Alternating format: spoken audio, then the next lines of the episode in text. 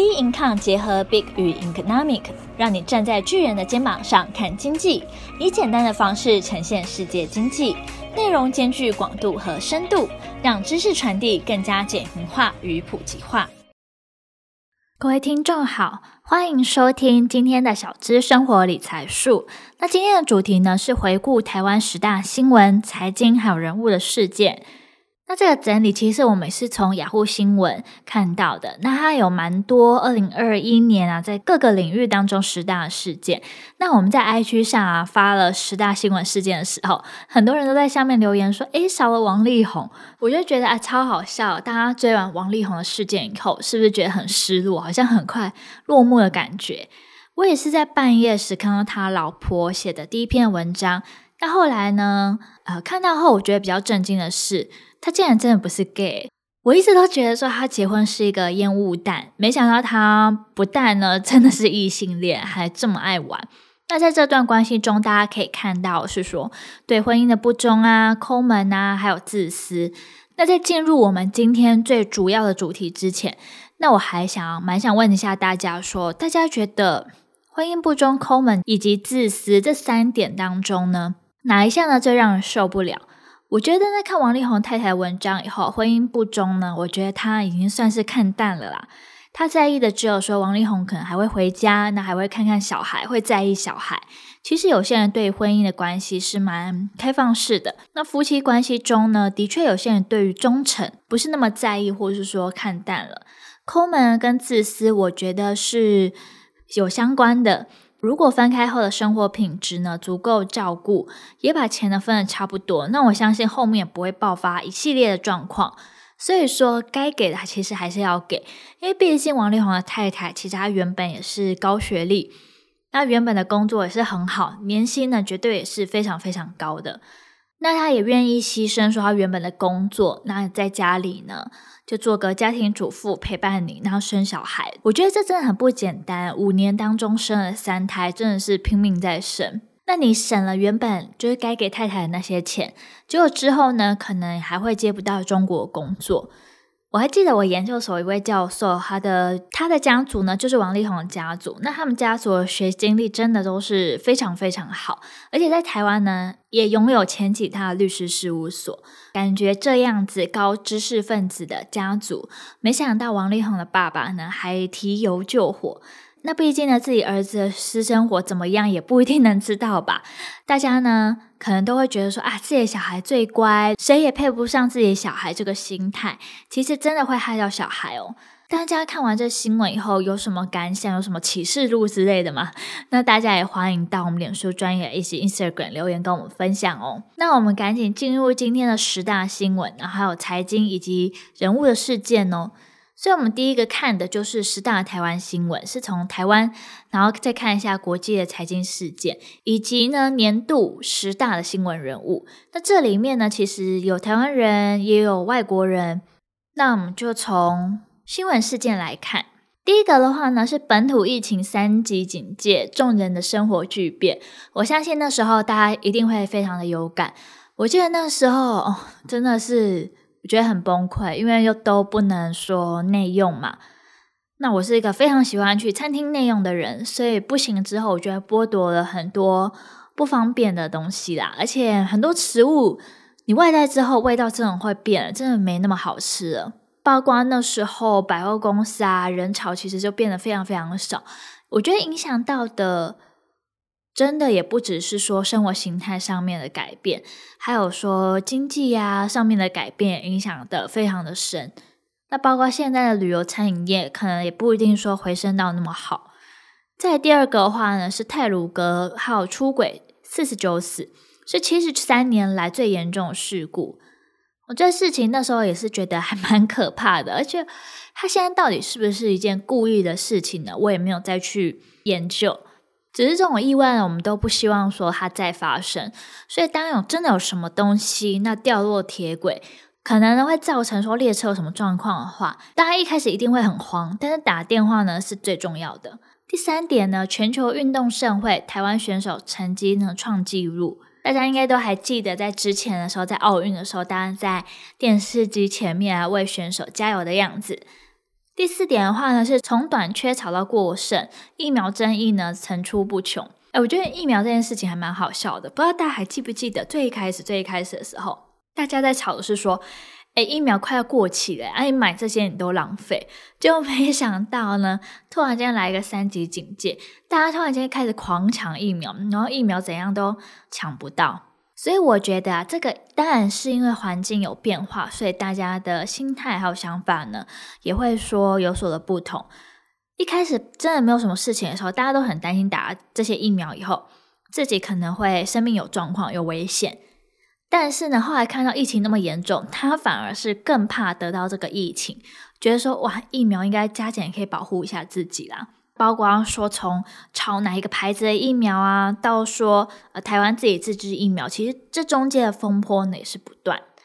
在第五个呢，是五十六年来最严重的干旱，在农作物上呢损失差开五亿，今年算是说会比较少下雨些。所以农作物的状况也很不好，那当然也是说有很多涨价的情况也反映在这上面。第六点，五一三大停电暴露出了台湾供电不稳定的困境。大停电那天，大家不知道还有没有印象？其实大停电那天的时候，已经很接近要疫情的时候了。那时候大停电，我真的觉得超夸张。我觉得晚上的时候好暗好暗，好像自己有那个夜盲症那种感觉，怎么样都看得不太清楚哎。然后以及到隔天之后呢，疫情就变得爆严重。那我还记得说，后来的时候，我们自己公司呢也变成说要在家上班个几天。停电的问题呢是现在就已经有了，也不是说未来才有，而是现在呢就有这样的情况。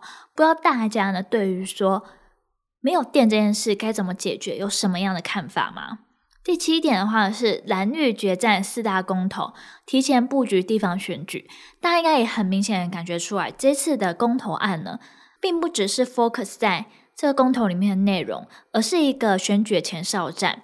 大家呢可以先看一下，说地方选举呢大概情况会怎么样。当然，这次的公投的结果呢，四个都是不通过的状态。第八点是政府呢推了振兴的经济卷。大家不知道说有没有抽到什么券？那我抽到之后呢，我几乎都没什么在用，我都有点搞不清楚到底要怎么用。后来我发觉说，哈，好像是领实体券的优惠呢是最好的。真的，你电子券你有什么多大的优惠啊？我觉得根本就很少。那大家餐厅什么都是看你拿券啊，我觉得说拿实体券的优惠真的是好很多。在第九点呢，是城中城大火酿了四九死。引爆老屋更新的危机。那这新闻出来以后，真的大家都觉得，嗯、超级可怕。而且城中城已经是第二次的失火，房屋里面呢，真的都是破破旧旧。那因为房租便宜嘛，可是里面的人有些可能还会随地大小便在楼梯间，明明家里面有厕所，但是呢，却不愿意在家上厕所。哦，我觉得看到以后觉得很心酸。那边好像就看到了。老啊、穷啊、贫啊那种感觉，我觉得看到以后都会有一种警示，不要让自己或是自己的家人呢，就是步入到这样子的情况。当然，我觉得说更重要的是政府，政府呢看到这些老屋的情况下的时候，要怎么样去更新这些房子，让人民呢可以过得更安全。我觉得这是政府首要的任务啊。还有第十点，民代罢免案呢频频影响公投案的声势，罢免案真的是从。韩国瑜开始，然后再到黄捷，再到陈柏惟，那再来呢还会有林长佐，不断不断的有这些罢免的情况了。大家觉得说罢免这情况是一个人民的自由意识、人民的法槌，还是觉得说有些时候太过频繁了，有点滥用这些情况？大家也可以跟我们分享你的看法哦。那么这个呢，就是年度台湾十大新闻的事件。那接下来呢，我们来看一下说，二零二一年呢十大国际的财经事件。第一个是道琼突破三万六千点。那美国股市呢，我记得有一阵子的时候是不断不断的一直一直创高。那之后呢，联准会有可能会升息。那美国股市会不会那么好呢？我们其实也敬请期待，看一下说之后呢，政策上面怎么影响到说市场上面的情况呢？也是大家呢可以关注的方向。第二点的话是恒大财务的危机，那中国房地产巨头呢爆出了八点四兆的负债，让大家很担心说会不会成为中国版雷曼兄弟的事件。但也有人在吵说，诶，它有不有可能恒大呢变成国有化？那目前呢是没有，还没有看到说这样子的情形。在第三点的话是大排长荣哦，大排长荣那事情的时候，大家真的是很有梗，很好笑。但是呢，长荣这个长四号，它搁浅在苏伊士运河六天，它真的是损失了非常非常多的钱。那它经济效益呢？到后来它到底赔多少钱呢？是一个秘密嘛。但是我相信啊，金额一定是非常巨大，因为呢有非常多的船卡在那边，那船上里面的内容有些时候呢是有时效限制的嘛。那有一些交货日期没有到的话，可能也会有一些损失。在第四点呢，是比特币冲破六万美元，加密货币呢算是越来越热，包括我们等下后面的时候还会看到 NFT，都是近期呢真的是超级无敌火热的。那各位观众，不知道大家有没有在玩虚拟货币呢？也可以跟我们分享哦。第五点呢是脸书改名为 Meta。自从它改名之后呢，就引爆元宇宙题材的话题。元宇宙现在是真的非常非常热。那我们之前的时候也有出过关于元宇宙的节目，那大家呢也可以去听一下说，说诶，元宇宙到底是怎么一回事？那大家希不希望有元宇宙这个东西产生呢？在第六个呢是特斯拉飙破千元。我觉得当初会有电动车的出现呢，已经是一个非常厉害的一件事。大家呢，应该在学生时期的时候，可能都有做过一些报告，或是说听过老师说过一些话。之后如果没有石油的话，该怎么办？但是现在呢，电动车出现，就可以大大减少使用石油的速度，可以用电动的方式充电，就可以让汽车呢启动。那我觉得算是造福全世界啦。那特斯拉的股价呢，也是一直飙嘛，所以让马斯克也成为世界的首富。第七个话是中国大陆限电，中国那边的话其实也是有点嗯没有电的情况下，所以它也影响到民生跟一些台厂的运作。那我还蛮好奇的是说，其实好像也会很少看到说中国大陆的民众特别对于限电这件事情有说什么。但我相信啊，在东北那个地区呢，如果你限电的话，没有暖气，一定是超级无敌冷的。所以全世界其实都还蛮面临的缺电的。第八点呢，日元创二三年的新低。那我相信啊，有非常多的听众呢，其实也都是很喜欢去日本玩，那也都会趁这个时间呢。开始换日币，包括我的爸爸呢，有去换一些日币，就准备让疫情解封的时候呢，拿这些日币呢，可以到日本去玩。第九点呢是 GameStar 轧空，他们游戏股呢遭到大户的做空，所以引爆玩家呢集体投入市场，逆袭轧空。那这一次呢，让大家可以看到说，小虾米也可以斗掉大鲸鱼，散户的力量呢也是真的非常非常大的。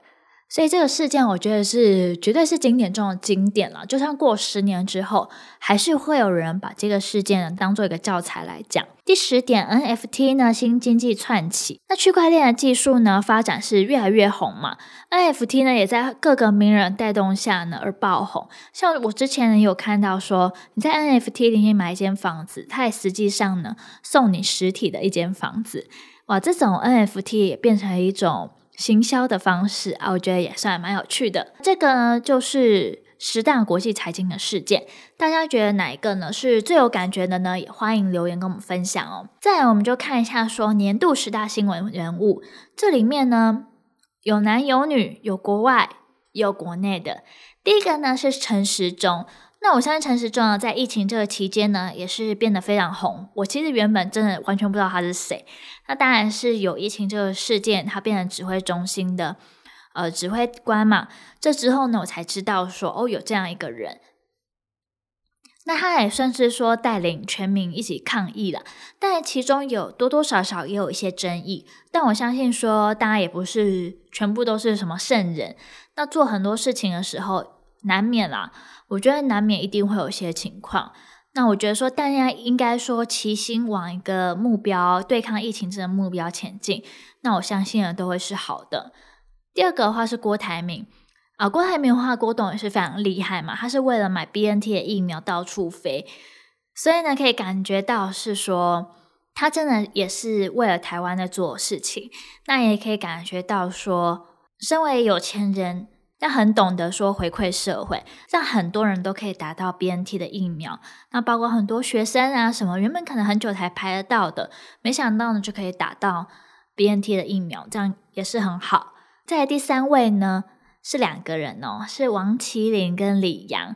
那他们俩可能算是说东京奥运的羽球的金牌嘛，他们个性呢也是非常的可爱。那大家也觉得说，嘿，他的 EQ 很高，哎，很好笑。然后大家也觉得说，还蛮喜欢他们的。那包括说，也有一些人，他们也开始出了羚羊的周边商品。那不知道说大家是会买吗？第四点的话是郭婞淳哦，他因为在举重的话，本来就是非常厉害，并且他创下了三项奥运的纪录，所以呢，真的是非常的佩服啊，一个女生拿到了金牌嘛，为国争光。第五点的话是蔡英文。主要的话是对美国啊，还有欧洲拓展外交，那两岸维持呢四个坚持。第六点的话呢是马斯克，马斯克就是地球上面的首富嘛，那他一个 Twitter 的推文呢，都可以让什么商品暴动，或是推动整个世界。包括他那时候有推说像狗狗币，那狗狗币就一下子暴涨很多。所以我觉得马斯克现在讲什么都成为大家关注的对象。第七个人的话是唐凤。唐凤的话，算是大家所说的 IT 天才嘛，十连制还有疫苗预约呢，是数位的治理的推手。那我详细的看一下，说他的成长的经历，那我觉得他真的算是一个蛮特别的人，并且他也算是一个新的代表。他这代表是说，你不是说你的书念多多，学历呢有念到多高多好的学校，你呢才能成为一个有用的人。所以这点呢，我觉得还蛮特别的。第八个人是拜登，拜登的话算是美国的新总统嘛，他疫情呢面临挑战，那支持度呢也 深陷了一个危机啦。第九点的话是习近平，习近平嘛，他对台湾算是也是越来越强硬，但是呢，他很寻求历史上的定位。我觉得他比较特别的是说，他因为已经没有任期上面的期限了。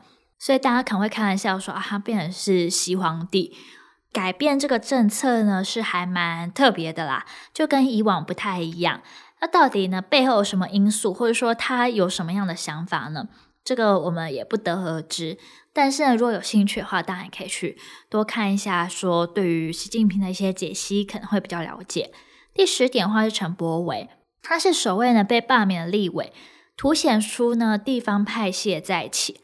其实当初呢，我也觉得说他也算蛮厉害的，因为他原本是一个小党，那小党呢可以在台中那个区域呢可以选上，也是非常不容易，因为那个区域呢有长期是被严加把持的嘛，所以在地方上面呢根深蒂固是非常重的，所以这次呢被罢免的话，我觉得也是。可能性也算蛮高的，不过呢，你可以看得出来说，他其实他的支持率也蛮高的，因为去投说不同意罢免他的人啊，数量呢也是非常非常多。那这个呢，就是我们年度的十大新闻人物。那今天大家呢听完我们这整个节目之后呢，觉得说，诶，对谁或者对哪个事件是特别特别有感，或是觉得说这以后呢，就算流传下来，可能会流传十几年，或是到百年的人物呢，也欢迎大家跟我们做分享喽。那我们下期节目见，拜拜。